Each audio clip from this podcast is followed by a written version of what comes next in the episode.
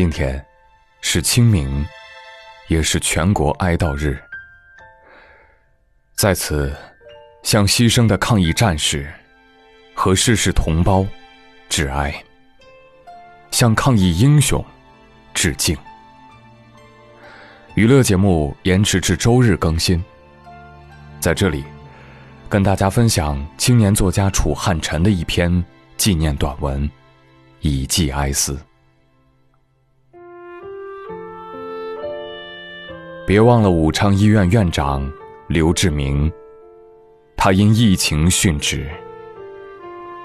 灵车经过医院门口时，他的遗孀，也是这个医院的护士长蔡丽萍，追着车痛哭。别忘了萧贤友。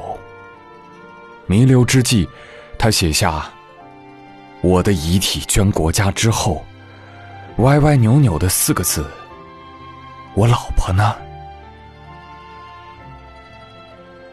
别忘了湖北电影制片厂的常凯，他的姐姐柳帆，以及先他们二人一步离世的父母。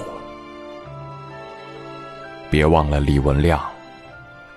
无论他的身份被官方和民间不同观点和立场的人以不同的方式怎样定义，他都是一个好人。一个像我们一样过着平凡生活，却因为这次疫情展现出平凡人的伟大的好人。别忘了老苏八八幺幺，在二月二十五号深夜一点三十四分发出“你好”两个字的老人，他终于可以和女儿相见了。别忘了追着灵车喊妈妈的人。别忘了在阳台上敲盆求助的人，别忘了患脑瘫被父亲照顾十六年，父亲隔离六天后死在家中的人。我们这个民族，是因为始终记得来时的路，才能即便数次差点亡国灭种，却每次都能挺过来，磕磕绊绊的走过了五千年。才能把祖先的火种送到此时此刻。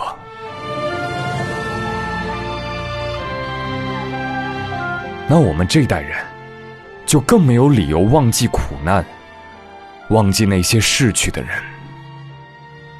他们有的伟大，有的平凡。相同的是，两个月、三个月之前，还在为暗恋的对象、为孩子的婚事。为公积金和商贷而苦恼的人，如今都成了墓碑上的名字。这次疫情期间，有两则留言让我感动到流泪，分别是：一个人过日子要精打细算，东西要买小包装，不要过了保质期。另一个是，我父亲刚过世，你可以打电话试试，那边有没有床位？你看，他们都还在惦念着活着的人。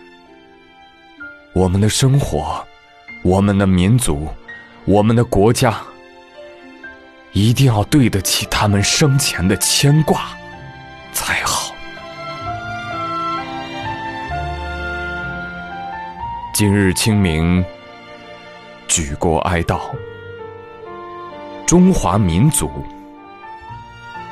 生生不息。